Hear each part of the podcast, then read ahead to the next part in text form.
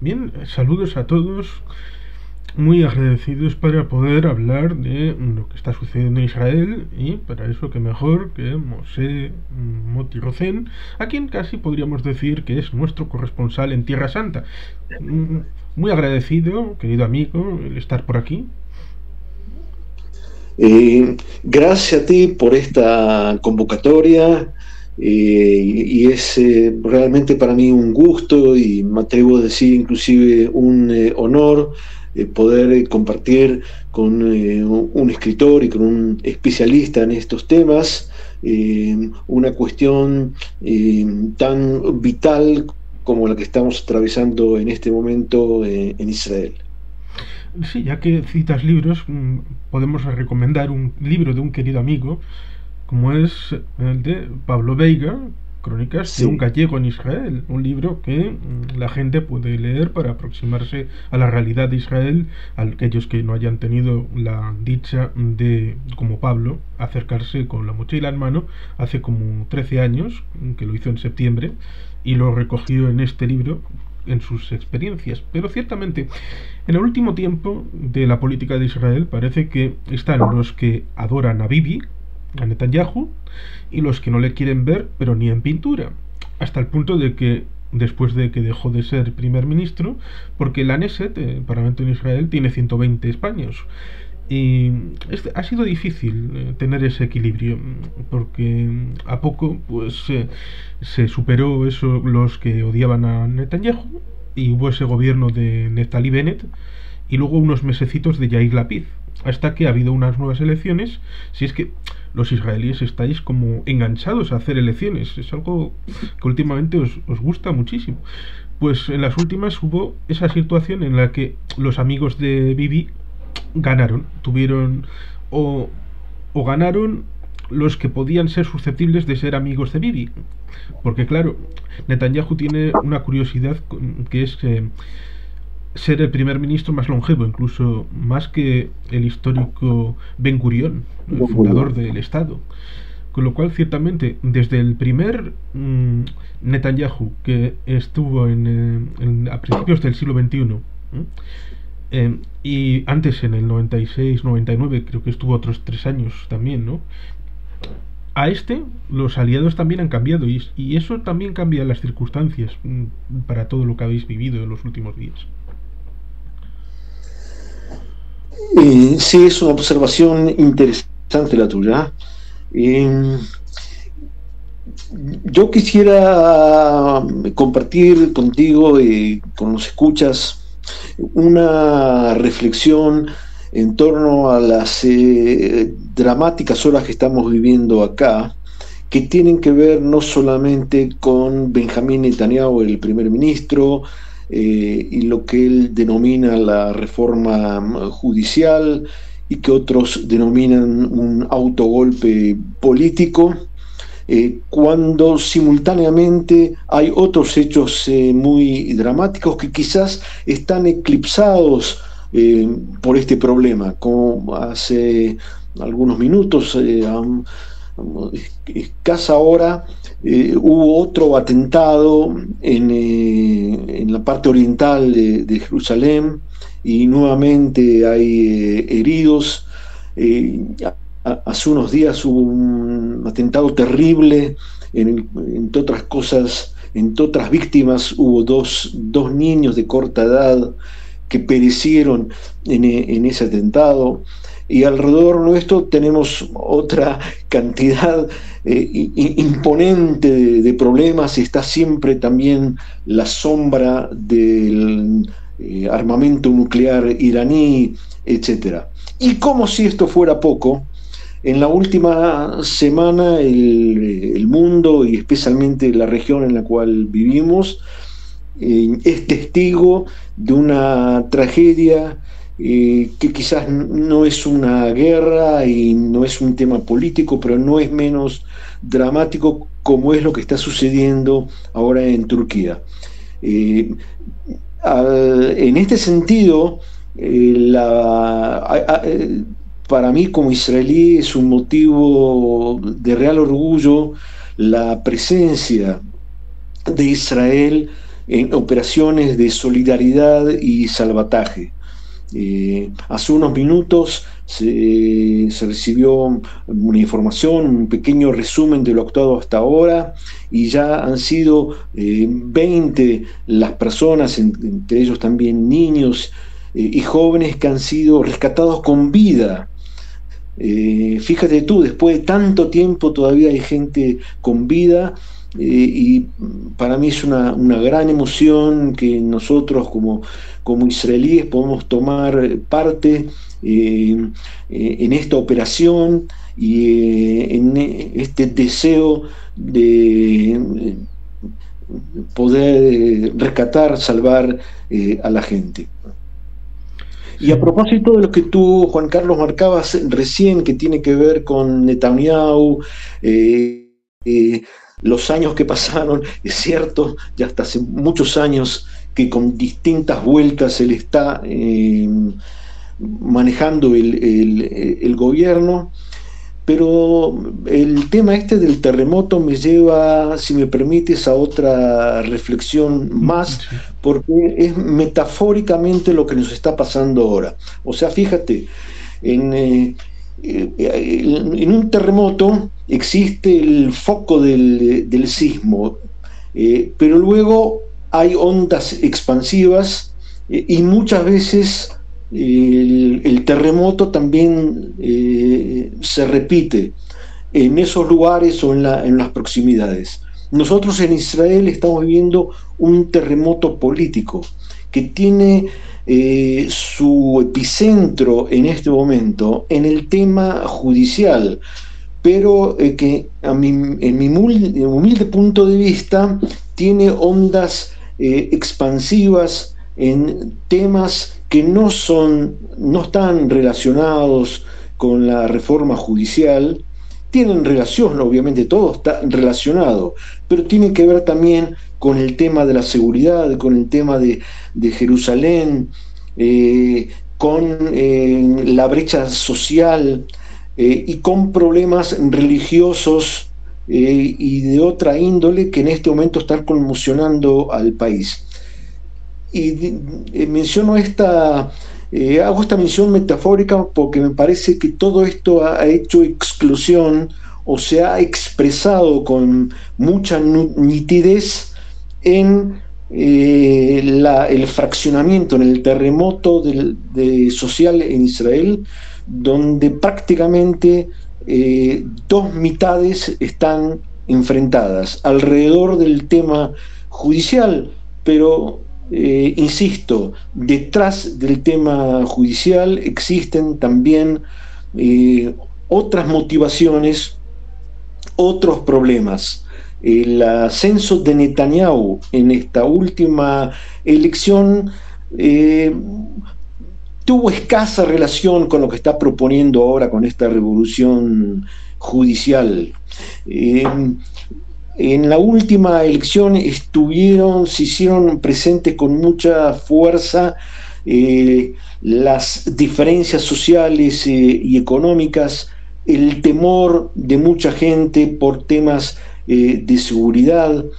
la insistencia en vastos sectores de la sociedad respecto de una supuesta eh, no gobernabilidad, así lo, denominan, el hecho como que si el Estado no tiene suficiente incidencia, particularmente en, los temas de seguridad, lo que, lo tiene, que ver con los atentados, eh, etcétera. Eh, y a, todo esto se agrega un problema que tú me dirás, bueno, esto no es nuevo, esto ya tiene medio siglo, bueno, pero pareciera que ahora eh, esto bulle con tanta fuerza que estalla también en este sentido y que es concretamente eh, la presencia de Israel en los territorios, eh, en la margen occidental del Jordán, lo que aquí se denomina como Judea y Samaria. Es cierto, este problema estuvo, ya tiene medio, siglo, pero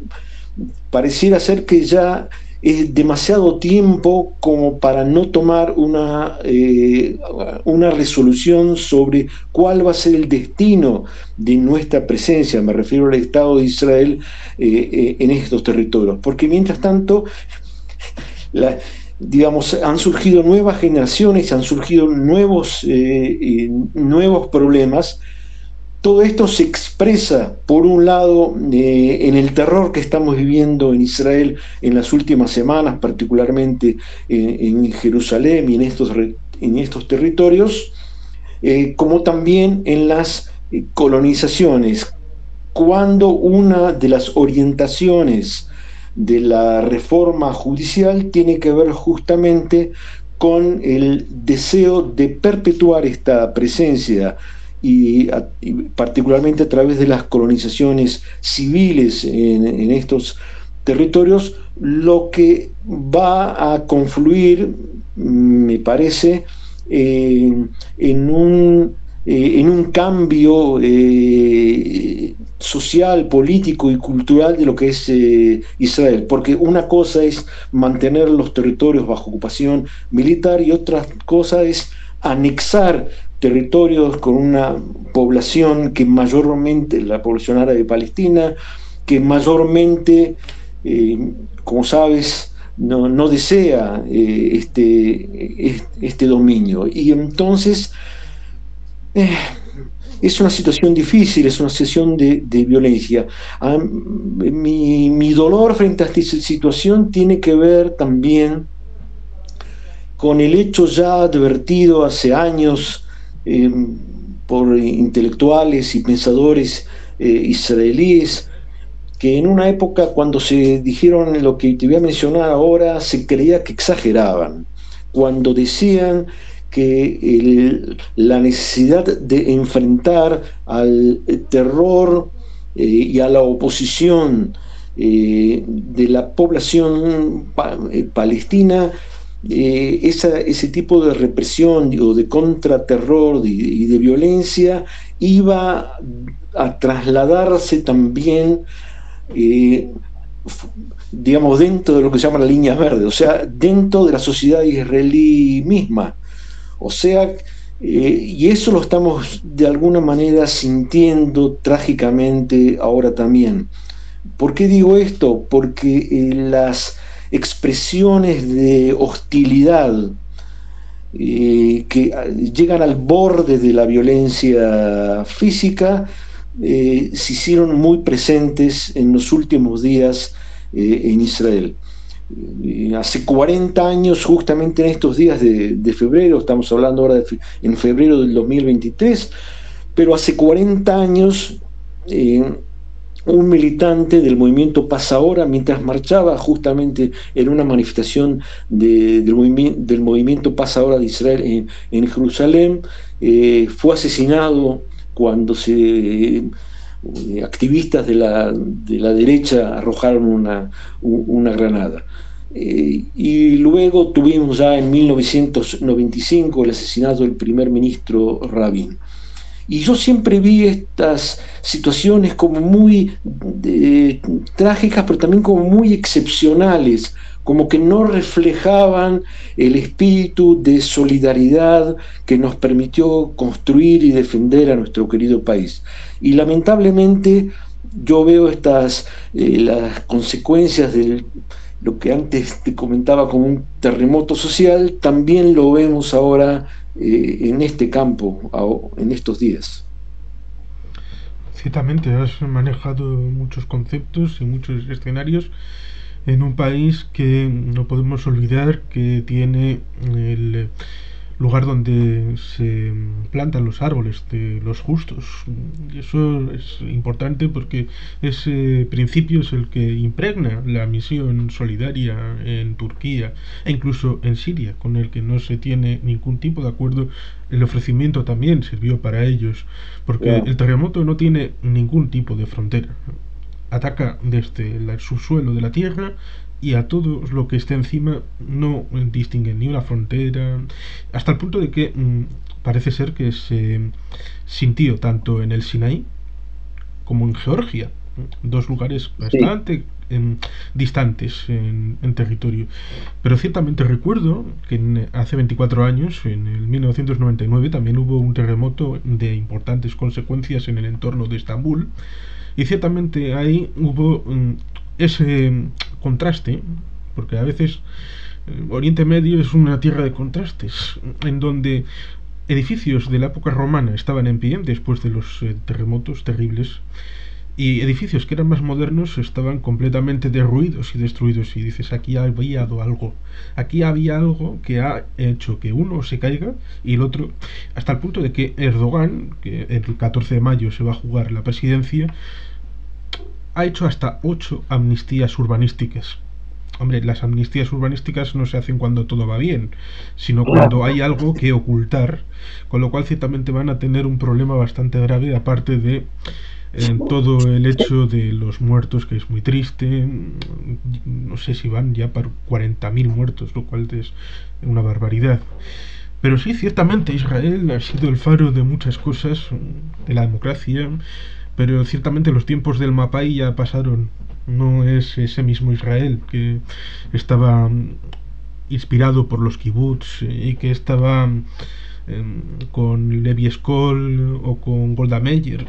es, es, otro, es otro Israel, se evoluciona y ciertamente mm, el señor Netanyahu llega a un acuerdo en donde necesita el concurso de un partido más o menos religioso. Problema, el líder de este partido tiene problemas judiciales pero no está condenado. No está condenado en firme, con lo cual em, tenemos que hacer que pueda volver a ser ministro cuando em, no tenga problemas judiciales. Con lo cual, para que no tenga problemas judiciales, vamos a reformar todo lo que haga falta. ¿Por qué? Porque Netanyahu quiere ser primer ministro. Esto es más o menos el esquema que lo que ha llegado sobre el principio de la crisis eh, judicial.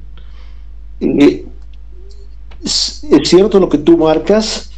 eh, pero como decíamos antes, todos estos problemas se expresan con dramática nitidez en los últimos días, pero en realidad tienen eh, raíces eh, históricas. fíjate tú de que uno de los problemas por los cuales no es el único, pero uno de los problemas por los cuales el tema de lo que el gobierno denomina reforma judicial eh, adquiere tanta notoriedad tiene que ver con el hecho, que quizás muchos no saben, de que el Estado de Israel, entre paréntesis, inclusive el nombre de Estado de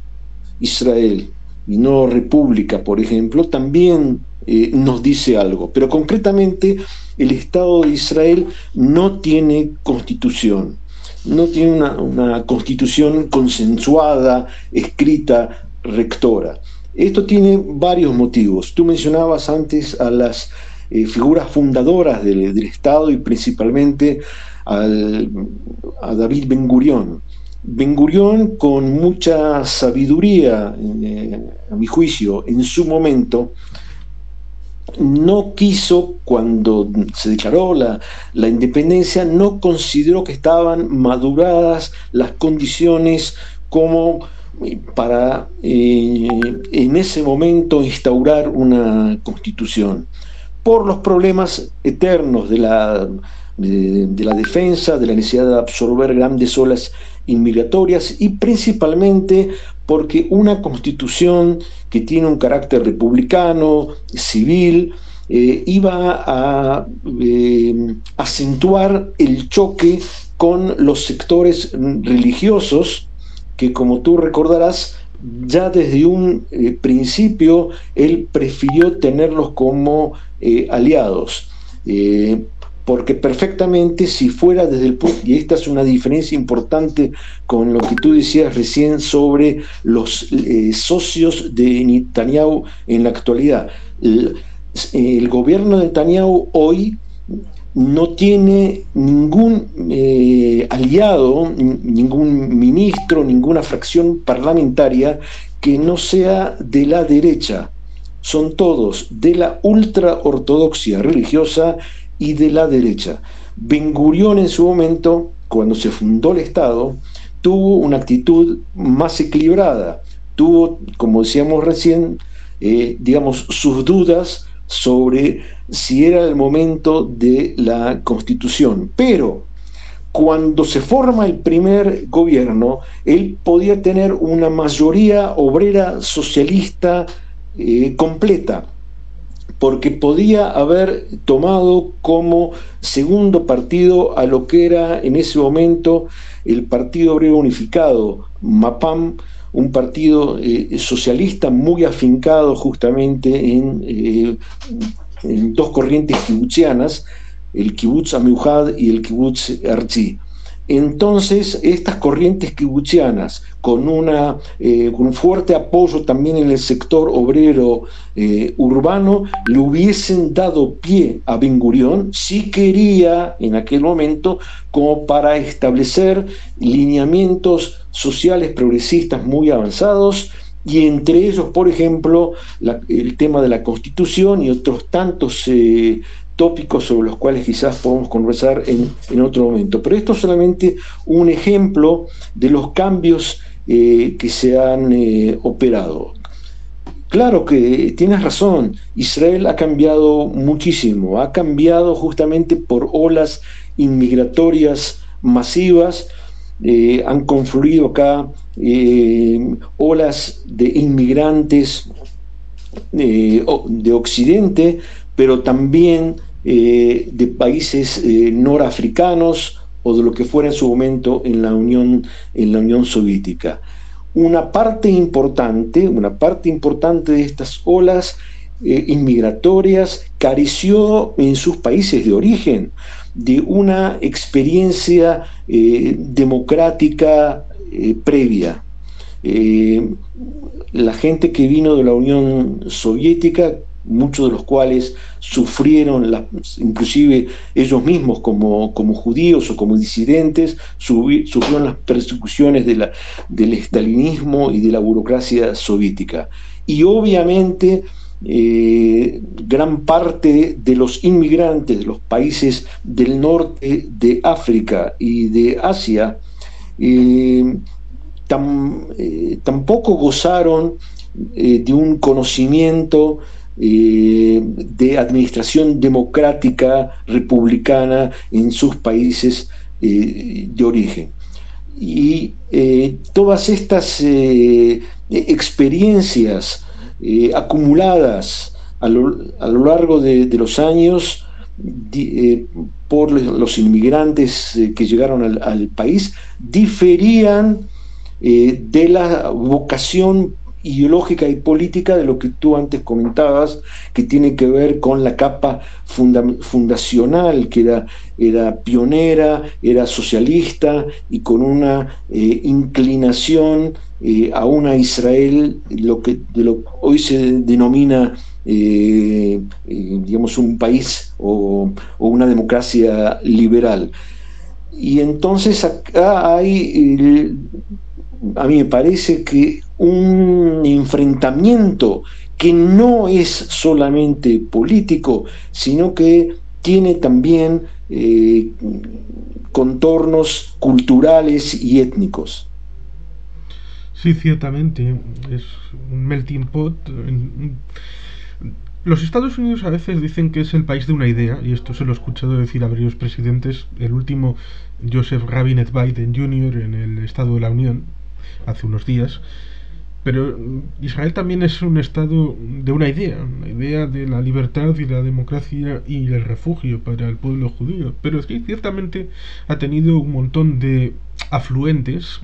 los programas, las alillas, de, que escribía bastante bien Leon Uris en Éxodo, con lo cual ciertamente ahí hay muchas eh, posibilidades de ¿Cuál es el origen para el reconocimiento? Si eres israelí, sí, pero con un bagaje cultural y político diferente. Y ciertamente hay un elemento que se puede incorporar a lo que tú dices, porque a veces eh, cuando se establece una constitución o se establece una norma a nivel internacional, hay que aprovechar el momento porque ese momento es finito y luego se marcha. Por ejemplo, em, hacer la Carta de Naciones Unidas en otro momento que no fuera a mediados de 1945 quizá hubiera sido un imposible. Lo mismo que hacer una declaración de derechos humanos fuera del año 48 también hubiera sido también a veces imposible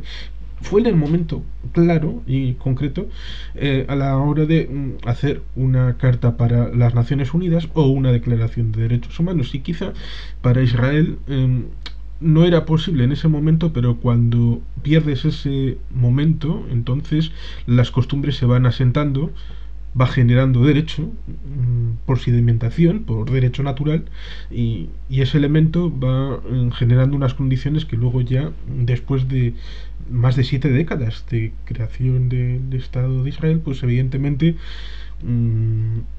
es, es, mucho más complicado, porque para poner de acuerdo a un montón de gente de diversos orígenes sobre algo que les defina, y no solamente que les defina solamente en un artículo, sino tendrían que ser por lo menos 60, 70, algo de cierto empaque, ahí tienes un problema, sobre todo con esas disputas partidistas que siempre suelen afectar. Hombre, ¿qué se puede decir de España? España em, tiene una constitución de 1978 donde hay, em, evidentemente, en aquella época los términos son distintos. Habla de los discapacitados de una manera un poco peyorativa y ha sido bastante imposible, de momento es imposible, pero parece que se puede arreglar, pero em, para una mm, palabra, para cambiarla, no ha sido posible durante 45 años, con lo cual evidentemente eso deja las claras que hacer este tipo de cambios es complicado, es, es difícil. Y ciertamente Bibi Netanyahu a su edad ya tiene 70 años, si no recuerdo mal, más o menos. Seguro que piensa que puede tener todavía longevidad suficiente para seguir siendo primer ministro unos cuantos años más, pero para lo que ha estado y además ha visto a un presidente prácticamente en la cárcel, a un primer ministro Olmert eh, en la cárcel, él encausado, no ha querido meterse en la cárcel porque ha sabido jugar sus cartas, pero sabe que una cosa que no han tenido otros países en Oriente Medio es que Israel mm, no, salvo que hagas cosas, cambios, mm, jugarretas,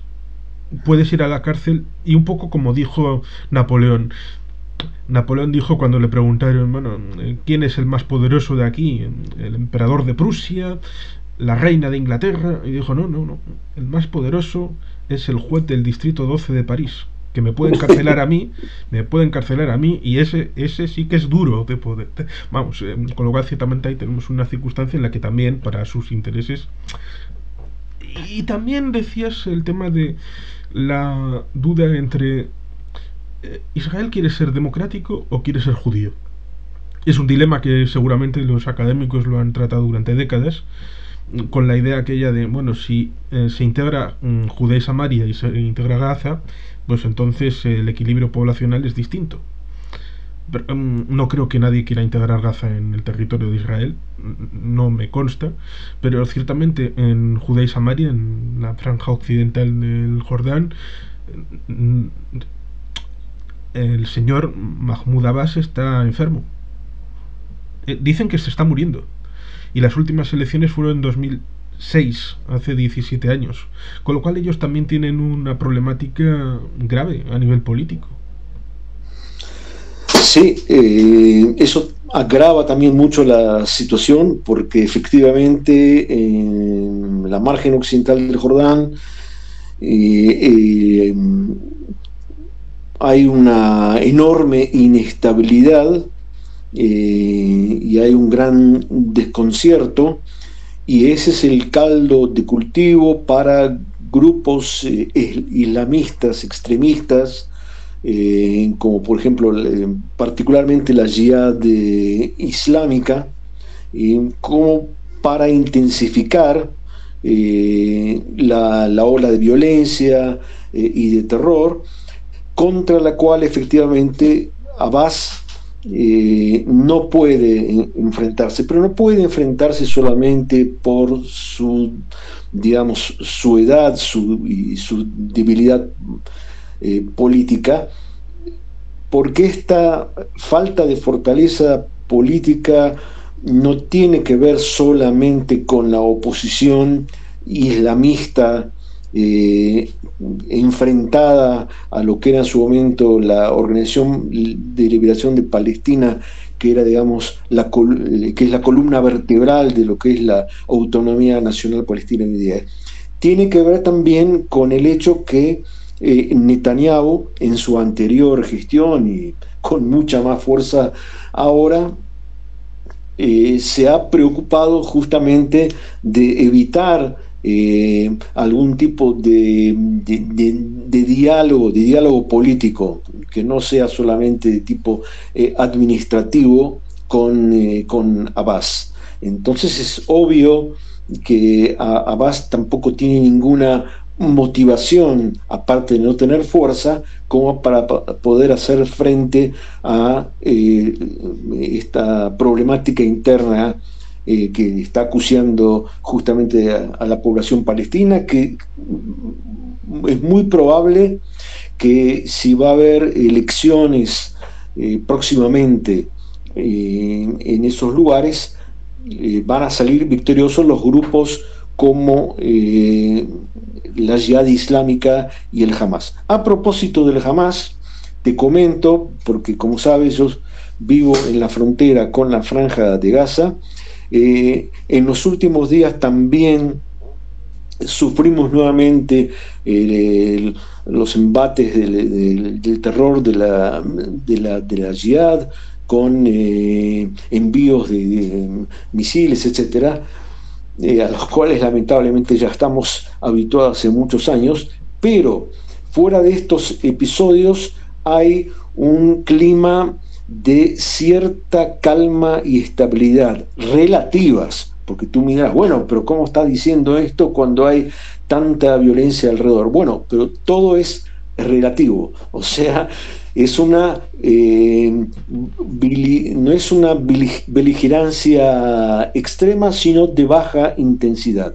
Y uno de los motivos por los cuales, por el momento en Gaza, en la franja de Gaza, la situación es diametralmente diferente a lo que está pasando en eh, Judea y Samaria, tiene que ver con que eh, se permitió ya todavía en el gobierno, en el último gobierno anterior al actual, eh, la entrada de miles y miles de trabajadores de Gaza que están trabajando en distintas ramas eh, de, la, de, la, agricultura y de la, de la, construcción acá en Israel. Y eh, que logran mantener eh, de esa manera a, su familia, intensifican obviamente el, el, consumo muy positivamente en Gaza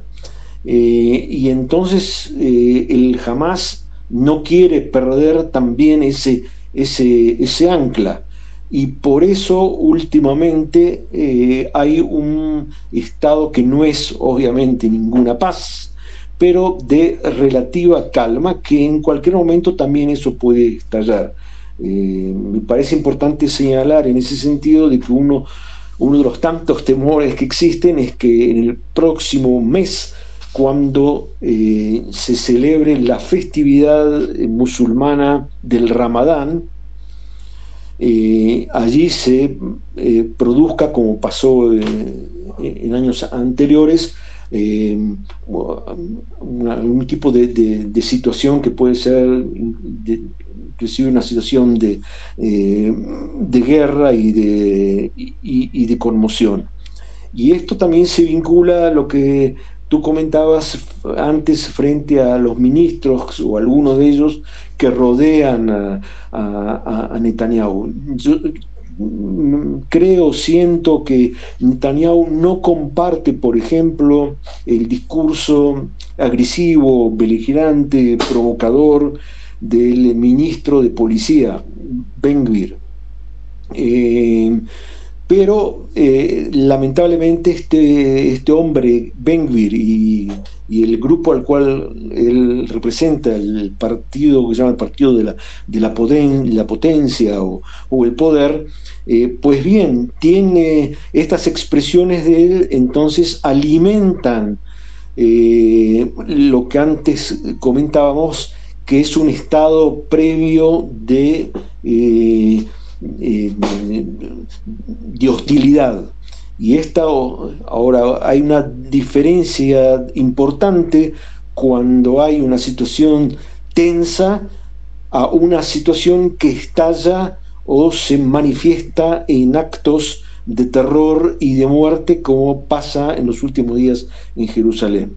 Eh, otro hecho que eh, quizás no se sabe en el exterior, pero es importante mencionar, es que eh, a propósito de lo que decíamos recién, eh, el gobierno de Hamas en Gaza está interesado en mantener la tranquilidad en su zona, justamente para posibilitar que trabajadores palestinos puedan salir de la franja y trabajar en, Israel y tener así su fuente de alimento, pero entonces lo que hace es trasladar su mensaje de violencia y de eh, Islam en el sentido radical extremo del islamismo eh, a los territorios eh, de la franja occidental del, Jordán y a la Jerusalén oriental. y frente a estas situaciones, eh, Israel tiene que, me parece, es importante que Israel sepa mantener una posición de cordura y de, equilibrio, eh, porque, eh, digamos, el contraterror y la represión no pueden ser las únicas armas como para enfrentar una problemática tan compleja, una, una problema que tiene inclusive una dimensión geopolítica. Antes tú mencionabas a, los Estados Unidos. Eh, es interesante que justamente ayer Biden, el presidente norteamericano, hizo declaraciones para el New York Times al periodista Tom Friedman. Eh, y allí, entre otras cosas, hizo mención a los valores eh, culturales e ideológicos comunes a la civilidad y la democracia de los Estados Unidos con el Estado de Israel, lo que igual también implica una importante crítica eh, a lo que está en este momento eh, proponiendo, impulsando Netanyahu y, su gobierno en, eh, respecto de una reforma que debilite a la Corte Suprema de Justicia. Y es también, de algún modo, una crítica a Netanyahu frente a las declaraciones hechas en los últimos días sobre eh, nuevas eh, colonizaciones eh, y una posible anexión en los, de, de los territorios. La, estos dos hechos lo que se denomina la reforma judicial. Yo digo que se denomina porque en Israel ni siquiera hay consenso respecto de cómo denominarla, porque para gran parte de la oposición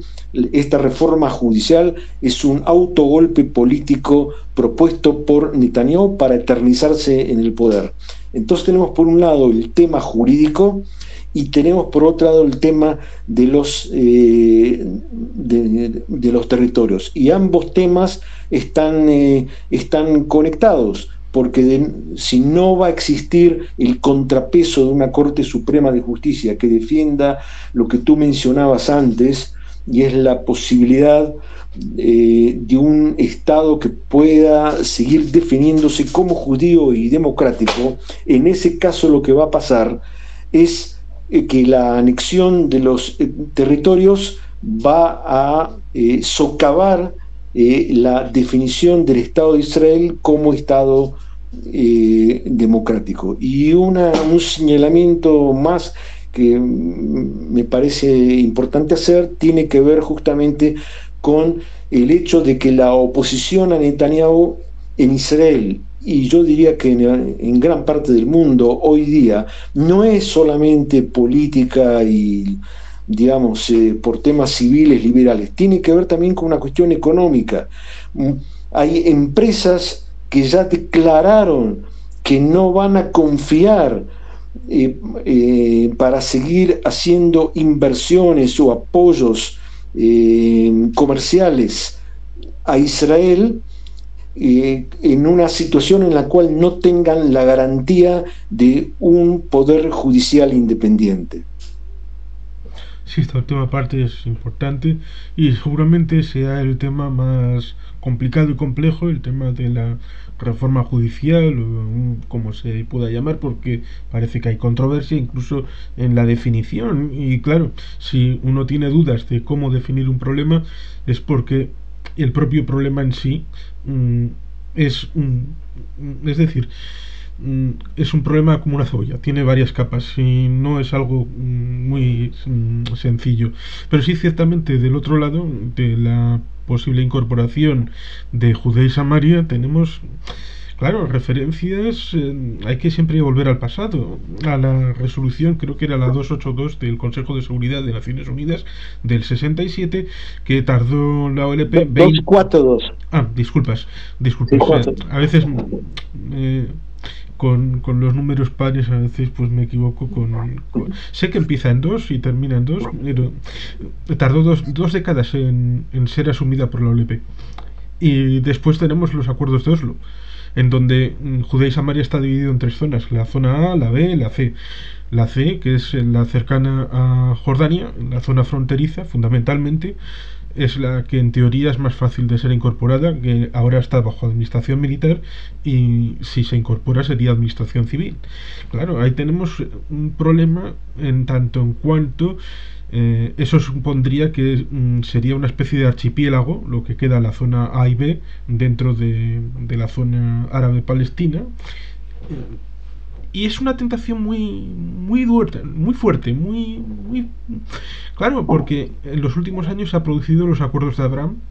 se ha llegado a acuerdos con Marruecos, se ha llegado a acuerdos con Emiratos Árabes Unidos, se ha llevado a acuerdo con varios países. Chad ha abierto embajada no lo ha hecho en Jerusalén, lo ha hecho en Tel Aviv, pero ha abierto la embajada, eso significa un acuerdo diplomático. El ministro de Asuntos Exteriores dijo este mismo año que se prevén entre uno y tres nuevos acuerdos este año. No dijo quiénes, por lo menos que yo haya entendido, pero eso son perspectivas de países que saben que ante la posible retirada de Estados Unidos de la zona, el único que queda con tecnología, con know-how, con industria, con defensa. En la zona que sea equivalente a Estados Unidos es el Estado de Israel. Y por lo tanto, si no pueden pedir ayuda a papá Estados Unidos,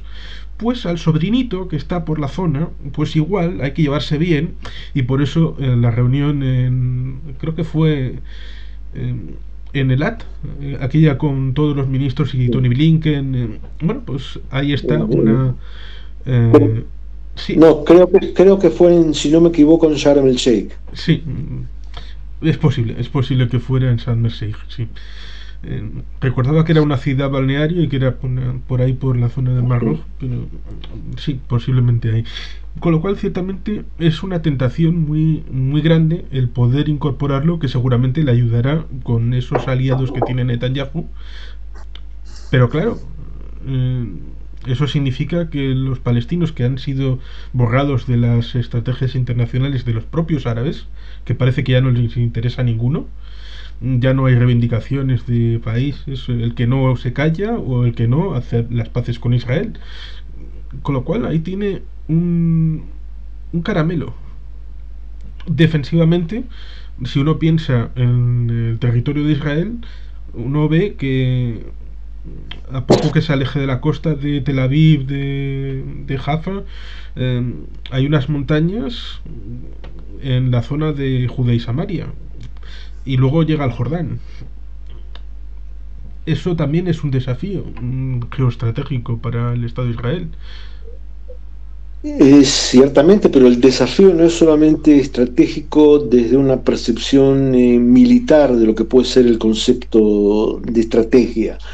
eh, porque tiene que ver también cómo eh, se administra eh, se gestiona lo social, lo económico y lo, cultural.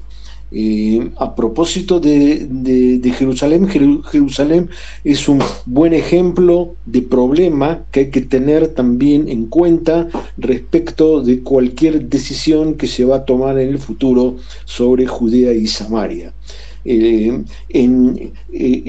Jerusalén, Israel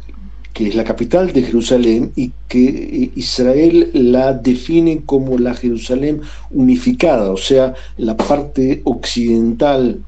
eh,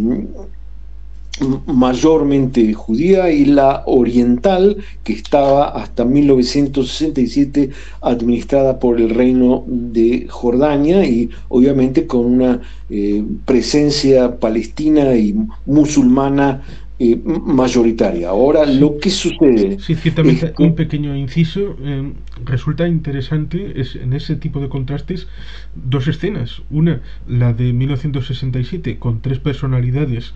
Ucinarquis, Simón, mm, el señor. Eh, Moshe Dayan. Sí, Rabin y Moshe Dayan entrando en la ciudad vieja. Y luego eh, Isa Rabin siendo asesinado en 1995 es la misma persona, pero varias décadas de, diferencia.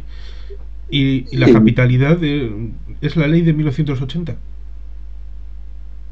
Claro, pero eh, es así. Por un lado, eh, Israel hizo un paso importante hacia la integración de la parte oriental, otorgando lo que en Israel se denomina la eh, la carta azul, o sea, una libreta de eh, identidad a los ciudadanos palestinos, o sea, los que habitan en la parte oriental. Pero esa carta de, no es en realidad una carta de ciudadanía, porque no les otorgan, dicho sea de paso, probablemente tampoco ellos lo deseen, pero no les posibilita eh, la votación en Israel. O sea que en realidad no tienen derechos, eh, no tienen derechos civiles. Las condiciones de vida en Europa, en, Jerusalén Oriental, distan mucho del estándar eh, europeo, son totalmente distintas a las condiciones de vida de la mayoría, no de todos, pero de la mayoría de los habitantes de la Jerusalén Occidental. Digo no de todos porque hay también bolsones de, pobreza en los sectores de la ortodoxia religiosa y eso también explica parte del problema o que se expresó en las últimas elecciones, etcétera, es un, es un tema aparte. Pero puntualmente, en lo que hace a la población palestina, que son 300.000 habitantes en la parte oriental, que no, no gozan de la totalidad de derechos y donde también las condiciones de, trabajo, de salubridad, de educación son muy eh, distintas. Entre paréntesis, parte del problema es que tampoco Israel tiene, incidencia en la, eh, en la educación y eso hace que la presencia de una, la influencia de sectores islamistas y redentistas palestinos sean eh, muy fuerte en la Jerusalén oriental, lo cual, entre otras cosas, no es el único motivo, pero entre otras cosas también explica eh, el, terror, la hostilidad y la violencia por parte de sectores eh, nada desdeñables de la población palestina en Jerusalén Oriental y, y como lo podemos ver en los últimos y trágicos atentados. Sí, ciertamente, hacia el interior hay circunstancias como las que acabas de relatar acerca de los atentados que se suceden y evidentemente mm, no se puede sustraer uno al hecho de que en buena medida reciben también apoyo desde el exterior. Y con esa circunstancia del Estado de Irán que em, es capaz de aliarse con gente que no tiene su mismo credo con tal de lograr sus objetivos estratégicos, como por ejemplo la destrucción del Estado de Israel. Es uno de los objetivos de la revolución islámica y le da igual si eres un terrorista de origen suní, eh, chi, no pasa nada, no tiene, tienen como una autoabsolución pero ciertamente el Estado de Israel, para la estabilidad de la zona, de todo el marco general, ha llegado a hacer intervenciones quirúrgicas en el año 1981 con Osirak, con un reactor nuclear que evidentemente iba a lo que iba, porque estaba conectado con el Pakistán del general Zia, con la Libia de Gaddafi a la hora de establecer un, un arma nuclear, quería el arma nuclear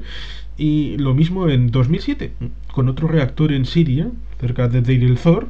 donde también los sirios querían establecer, en, este caso tenían ayuda de Corea del Norte, que sabemos que Rocketman tiene armas nucleares actualmente, y claro, desde 2003 Siria e Irán tenían acuerdo de defensa mutua, que es lo que pasó cuando Siria tuvo eh, la guerra civil después de porque a veces se olvida, se olvida un pequeño detalle, pero que es fundamental y que seguramente tú lo mm, podrías aplicar a muchos otros escenarios, que mm, con eh, el gobierno de Bachar al-Assad había ausencia de agua, de recursos eh, alimenticios, privatización de empresas, lo cual es curioso, porque a veces en el resto del mundo se piensa de que estos dictadores son, bueno, dictadores son gente mala, pero son socialistas o comunistas o rojeras del mundo, y te encuentras con que Bachar al-Assad hacía privatizaciones salvajes, había corrupción, y claro, normal que la gente puedes taparla durante un tiempo, pero cuando se une mucha gente, aun en una dictadura, acaba saliendo ahí la tapa de la olla, y eso es lo que pasó en 2011 con las primaveras árabes. Y evidentemente ahí entró Irán, Irán que está en el borde con, los, con el alto del Golán, y evidentemente eso es un desafío también geoestratégico que se aproxima a Israel. Con lo cual, ciertamente, eh, eso también se suma a lo que mm, recuerdo que fue Bibi, Bibi Netanyahu en la ONU, aquello de, ojo cuidado, que Irán puede tener armas nucleares. Y la gente se le cachondeaba en la cara. ¿Cómo puede ser? Para tener una central nuclear de tipo civil, de la que tiene un montón de gente, se necesita un enriquecimiento de uranio del menos del 20%. Pero cuando subes del 80, ya puedes reprocesar el uranio y meterlo en armas nucleares. E Irán está por ese camino, poquito a poquito. Sí, eh, sobre lo que tú mencionas, eh, dos observaciones. La primera también coincido contigo y tiene que ver con las alianzas geopolíticas de, Irán. Mucha gente no sabe de que en el, Islam eh, hay dos factores muy reñidos con una importante dosis de odio entre ellos, que son los sunitas y los chiitas. Y sin embargo, el eh, Irán, que es eh, fuertemente chiita, tiene su alianza o su agencia en casa con el eh, Hamas, que tiene una orientación, una orientación sunita. pero estas son, ya en el Medio Oriente, ya no son las paradojas porque no es la primera vez que se producen eh, este tipo de alianzas cuyo lema sería el, eh, digamos, eh, el, enemigo común es lo que fomenta una eventual amistad. Sin embargo, hay que señalar también de que la, digamos, en el campo sunita, y es lo que tiene que ver con los acuerdos celebrados últimamente eh, eh, fundamentalmente económicos, todavía no tanto en el campo diplomático abierto entre Israel y países eh, del Golfo, entonces donde allí, digamos, la influencia sunita es, es mayor y por lo tanto puede ser un factor de moderación y de contrapeso contra el imperialismo iraní. Hay quien dice que es posible establecer una especie de OTAN del Medio Oriente, lo cual es curioso porque hasta los años 70 hubo el llamado Pacto de Bagdad, que incluía diversas potencias, eh, lo cual es curioso porque también estaba pivotado sobre todo con el Irán de Reza Pahlavi, mm, que hasta la revolución era un poco el elemento de estabilización y de alianza con los Estados Unidos, cosa que evidentemente cambió con, con el ámbito de de la revolución eh, y, los años 70 y 80, la guerra Irán-Irak, que duró 8 años, entre 80 y 88. Pero sí, ciertamente ahí tendríamos un vector que podría ser la nucleación de un nuevo elemento y también Arabia Saudí que dicen, no sé si tendrá alguna verosimilitud o que han dejado en paz al actual rey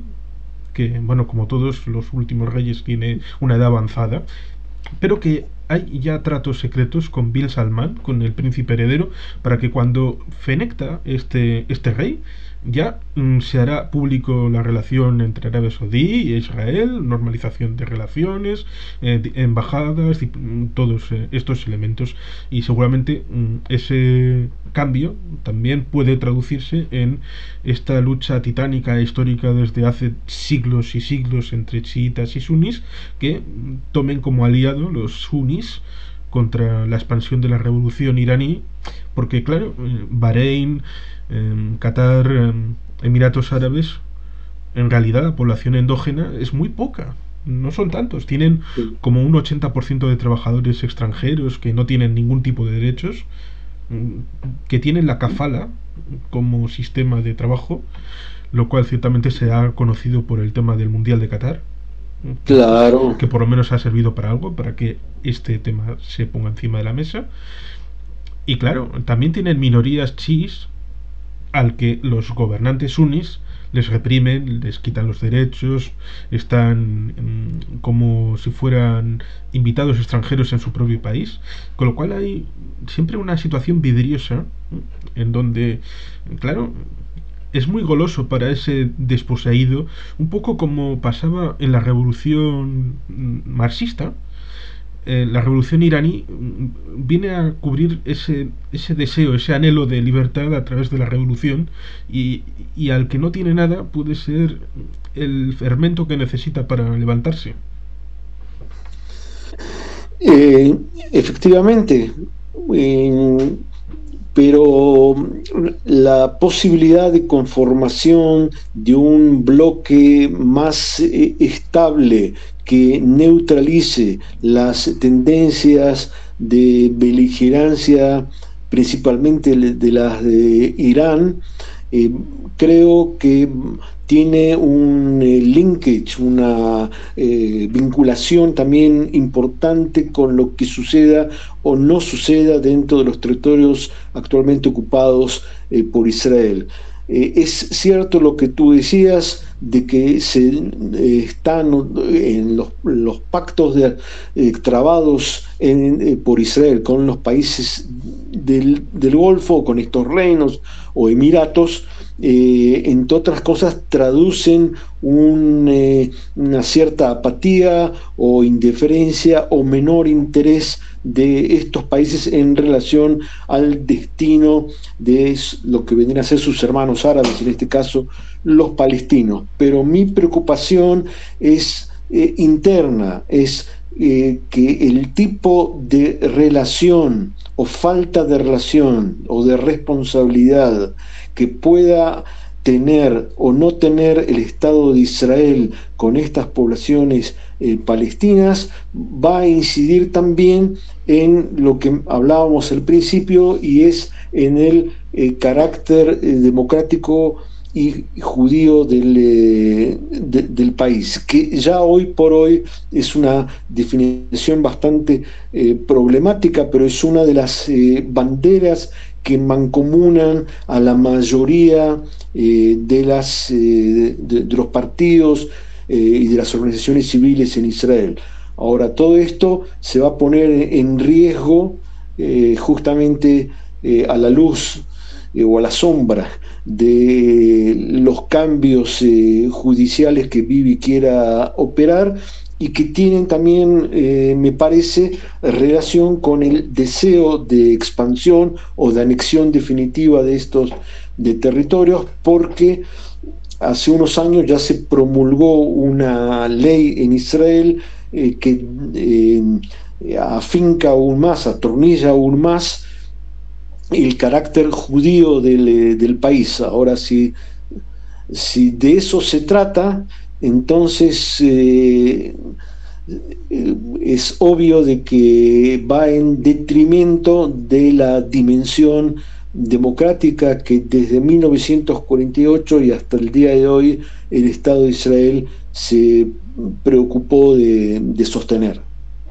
Actualmente hay un porcentaje importante de población árabe dentro del propio Estado de Israel. ¿Cuántos, cuántos son más o menos? Es el, 20% de la población del Estado de, Israel son ciudadanos, eh, ciudadanos árabes. Eh, yo siempre señalo eh, que no se debe confundir a estos ciudadanos árabes del Estado de, Israel con la población palestina. Son ciudadanos con todos los, los derechos eh, son ciudadanos que votan, que son parte del Parlamento. Eh, a mi entender, no va a ser posible tomar un rumbo o asegurar un rumbo democrático al, país sin tener en cuenta eh, a, esta población. O sea, la población árabe en Israel, con todos sus sus problemas y con todas las falencias que tienen todos los sectores que integran el mosaico demográfico del país, pero este sector es, eh, eh, es, vital, es importante. En los últimos años, eh, aparte de esporádicos focos de, violencia, pero en líneas generales se nota una importante integración, principalmente eh, laboral. Eh, yo inclusive puedo comentarte que eh, mi, médico es un médico árabe, el farmacéutico que, generalmente también me atiende es árabe, inclusive ah, es más todavía, el guardia beduino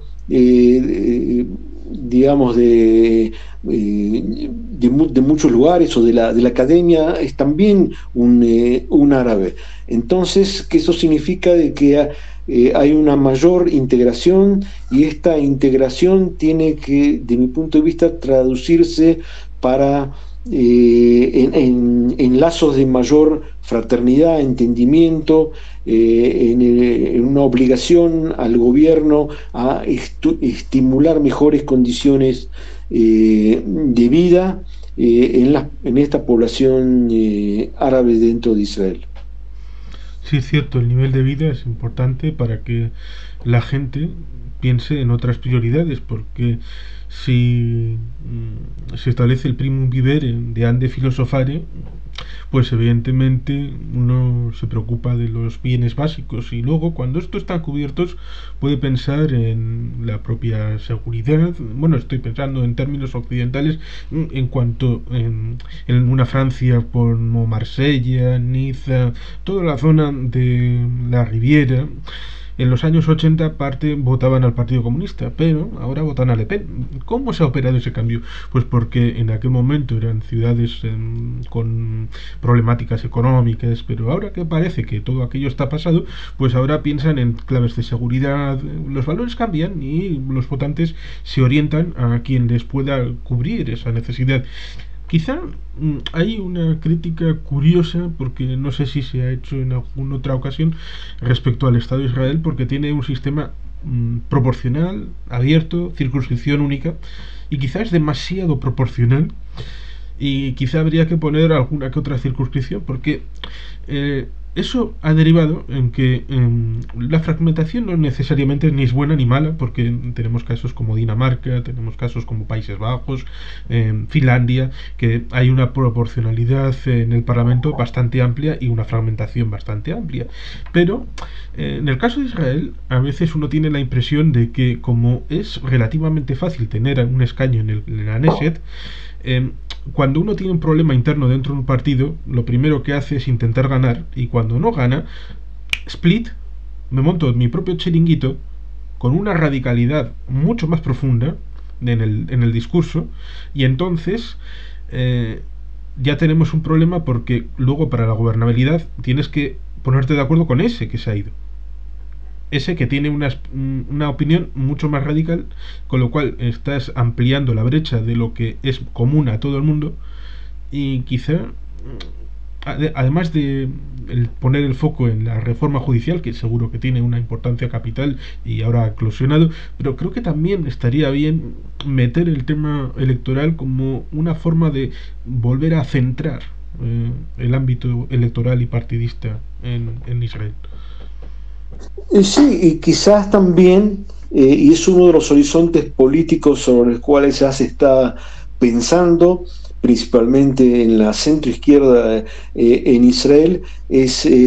tratar de modificar el mapa partidario tal cual está estructurado, porque tenemos, por ejemplo, los, partidos religiosos que en estas últimas eh, elecciones tuvieron eh, una enorme envergadura, eh, y los partidos, y están los partidos estrictamente, estrictamente árabes. Y yo creo de que,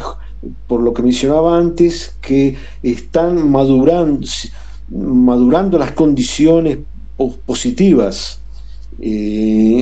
para posibilitar algún tipo de, alianza entre sectores eh, democráticos, progresistas, eh, árabes, con otros partidos dentro de, eh, de Israel. y probablemente la radicalización en el sector religioso ultraortodoxo israelí también se, espero se pueda revertir, porque no, no siempre fue así. Eh, hubo años en los cuales justamente los partidos eh, religiosos eh, eran un equilibrio a favor de una actitud más moderada. Es más, el partido del sionismo religioso, que así se denomina, hoy que está reclamando a viva voz la, inmediata anexión de los territorios, etcétera, es un partido que tiene su raíz justamente en un, eh, en un movimiento sionista religioso eh, moderado, que inclusive tenía un sector socialista y obrero, y que eh, no estaba en la, cuando fue la, guerra de los seis días, eh, expresó en ese momento sus reticencias frente a algún tipo de, anexión, en ese, en ese momento. Eh, ¿Y quién podría creer de que hoy día se ha tomado este, este rumbo? Pero eh, justamente esa es una de las, lo que comentábamos, de las eh, no existe un paradigma único que pueda definir al, Medio Oriente, es un territorio de paradojas y, contradicciones. Eh, y eh, veremos qué rumbo van a tomar las cosas. Sí, es que estaba pensando en ejemplos concretos, aunque yo no soy tan prolijo como tu memoria próxima, em, en el ámbito de Ariel Sharon, que estuvo con el Likud, pero luego hubo, tuvo problemas dentro y montó su propio partido, con el que luego Ehud Almoert fue primer ministro. O Chipi Livni, que fue laborista, luego se montó su propio partido. No fue laborista, no, Chipi Livni proviene justamente del tronco del Likud, inclusive a nivel familiar es hija de eh, los movimientos anticolonialistas británicos de derecha. Eh, que dieron pie luego a la formación del partido que hoy es el Likud. De, allí proviene eh, Chipi, Libre. Creía que había tenido relación con el laborismo, bueno, culpa mía. No, posteriormente tomaron obviamente alianzas con el con el laborismo. Mucha gente eh, en los últimos decenios abandonaron al, Likud justamente a partir de que, la, que el Likud, especialmente en los, en los, últimos años, ha tomado una fuerte orientación eh, derechista que va más allá de la tendencia puramente nacionalista que tenía este partido anteriormente. Y esto explica la salida no solamente de, de está también el hijo del ex primer ministro Menachem Begin, que se llama Benny eh, Begin, eh, que es eh, hoy día que, también se crió inclusive políticamente en el Likud y lo representó en el Parlamento y que hoy es un fuerte oponente. O por ejemplo Saúl Shaul Meridor que también fue uno de los líderes del Likud y estuvo muy próximo a, Begin en, su momento y que hoy día es uno de los voceros eh, en las manifestaciones y en la oposición eh, a la, lo que se llama la reforma judicial. Sí, ciertamente yo me refería a esos movimientos que mm, no es como en otros países en el que tú si no estás en el partido en el que has crecido, eh, mm, lo tienes difícil para em, abrirte camino con otro partido, para meterte en otro partido. En Israel esto de la movilidad entre partidos parece que es algo muy libre, tan liberal como el amor en Tel Aviv. bueno, es, es, un ejemplo muy simbólico, muy ilustrativo el que, el, que tú das, pero efectivamente eh, la sociedad israelí es eh, muy dinámica, es muy eh, cambiante eh, y tienes muchos polos. tienes por un lado una ciudad de Tel Aviv, como la que tú mencionas, moderna, liberal, abierta, donde hasta tal punto donde el intendente de Tel Aviv hoy tuvo manifestaciones muy fuertes hizo declaraciones en contra de la reforma judicial hasta el punto que dijo que las eh, democracias, las dictaduras pueden llegar por vía democrática, pero para terminar con las dictaduras eh, generalmente se apela a las armas. O sea, esta es una declaración muy, digamos, muy, radicalizada y proviene del alcalde de Tel Entonces tenemos el polo civil, político, cultural de Tel Aviv frente al eh, ortodoxo, quizás ya ultra ortodoxo de, en, Jerusalén, o sea, en un mapa relativamente pequeño como es el Estado de Israel, puedes encontrar eh, eh, disposiciones muy dispersas, muy posiciones políticas antagónicas, etnias distintas,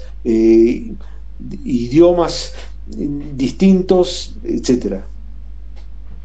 Sí, ciertamente, yo creo que la parte de Judía y Samaria va a ser complicado el resolverlo de manera próxima. El tema de la reforma judicial, eso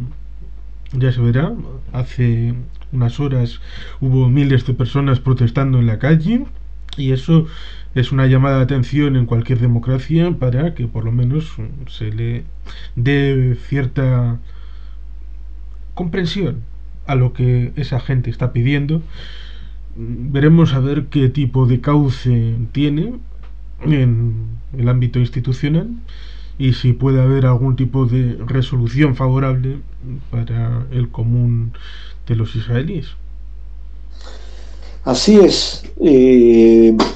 esta manifestación que se realizó hoy en Jerusalén frente al Parlamento aglutinó aproximadamente eh, 100.000 personas, lo que para un país como Israel eh, es muy importante. Eh, y también es de interés señalar que eh,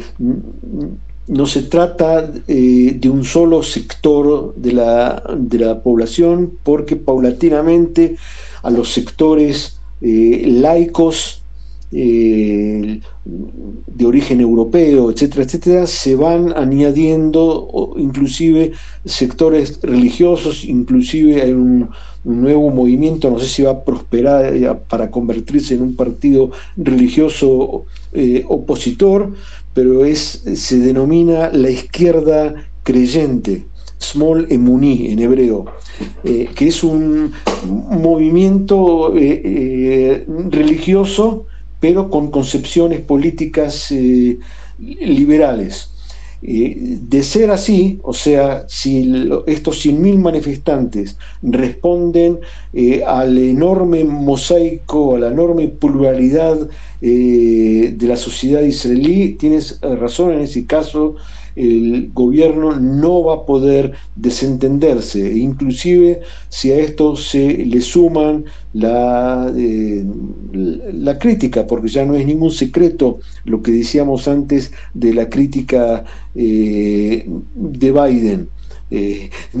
un hecho anecdótico a propósito de las críticas de, de Estados Unidos hacia Netanyahu. Eh, hay la, la, derecha, el, gobierno, eh, están descontentos porque dicen, ¿cómo puede ser que los Estados Unidos tengan injerencia en problemas internos de, Israel? Eh, y, de esa manera obvia, tratan de obviar el hecho que Estados Unidos, digamos, es el principal eh, apoyo diplomático, político del Estado de Israel en las Naciones Unidas, otros lugares, más allá, digamos así, de la eh, gigantesca contribución eh, financiera al aparato militar israelí, etcétera. Y aparte, lo que el gobierno de Israel trata de olvidar es que el que hablando de intervención foránea, es que justamente Benjamin Netanyahu, en su momento, como recordarás, a pesar de la oposición del gobierno norteamericano, se presentó ante el Congreso, donde eh, gozaba del apoyo del Partido eh, Republicano para hacer explícitas eh, sus posiciones contrarias a las del gobierno norteamericano. O sea, se presentó ante el Congreso norteamericano a pesar que el presidente norteamericano eh, estaba en otra postura. Quiere decir que, en definitiva, estas presiones, las internas, las económicas, las parlamentarias y las manifestaciones dentro de Israel, eh, deben llevar al, gobierno, a mi entender, a una eh, reflexión sobre qué rumbo definitivo le quieren dar al país. Espera un segundo, voy a mirar para comprobar algo que creo... Mm, mm,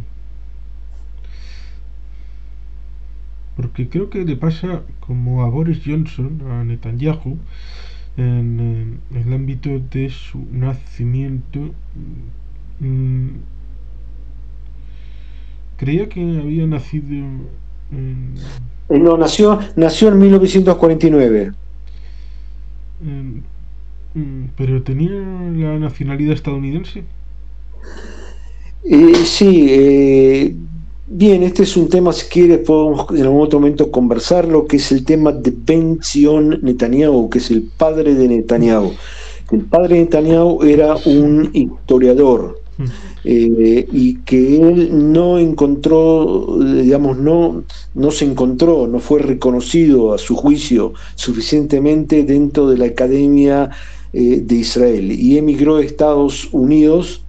eh, y allí fue donde, eh, digamos, se formó de alguna manera Netanyahu y de allí también su dominio, el dominio de Netanyahu en cuanto a los códigos,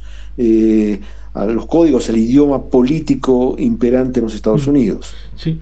no, era simplemente por el pequeño detalle que a veces uno piensa, ¿cómo se meten conmigo? Injerencia extranjera. Ya, pero es que eso funciona también en el otro sentido. Dices, ¿cómo se meten los Estados Unidos en Israel? Bueno, Israel se ha metido en la política interna de Estados Unidos un montón de veces, con lo cual esto es como en un matrimonio, uno va para allá y el otro va para aquí, con lo cual ciertamente hay que ser un poco más comprensivos. Exacto. creo que en principio, salvo que quieras eh, añadir algo más, creo que lo podemos ir dejando aquí, a este conversatorio tan agradable. Bueno, para mí ha sido un gran gusto y claro está, cada uno de los tópicos que tratamos de, abordar eh, es solamente una punta como para un, tipo de reflexión más amplia o otro debate, porque una de las dificultades de, Israel es justamente la complejidad de la realidad eh, geopolítica en la cual estamos viviendo. Generalmente la, digamos, la prensa eh, extranjera eh, pone su acento en temas de, de guerra y terror, pero, por ejemplo, en el tema judicial del cual estamos hablando, eh,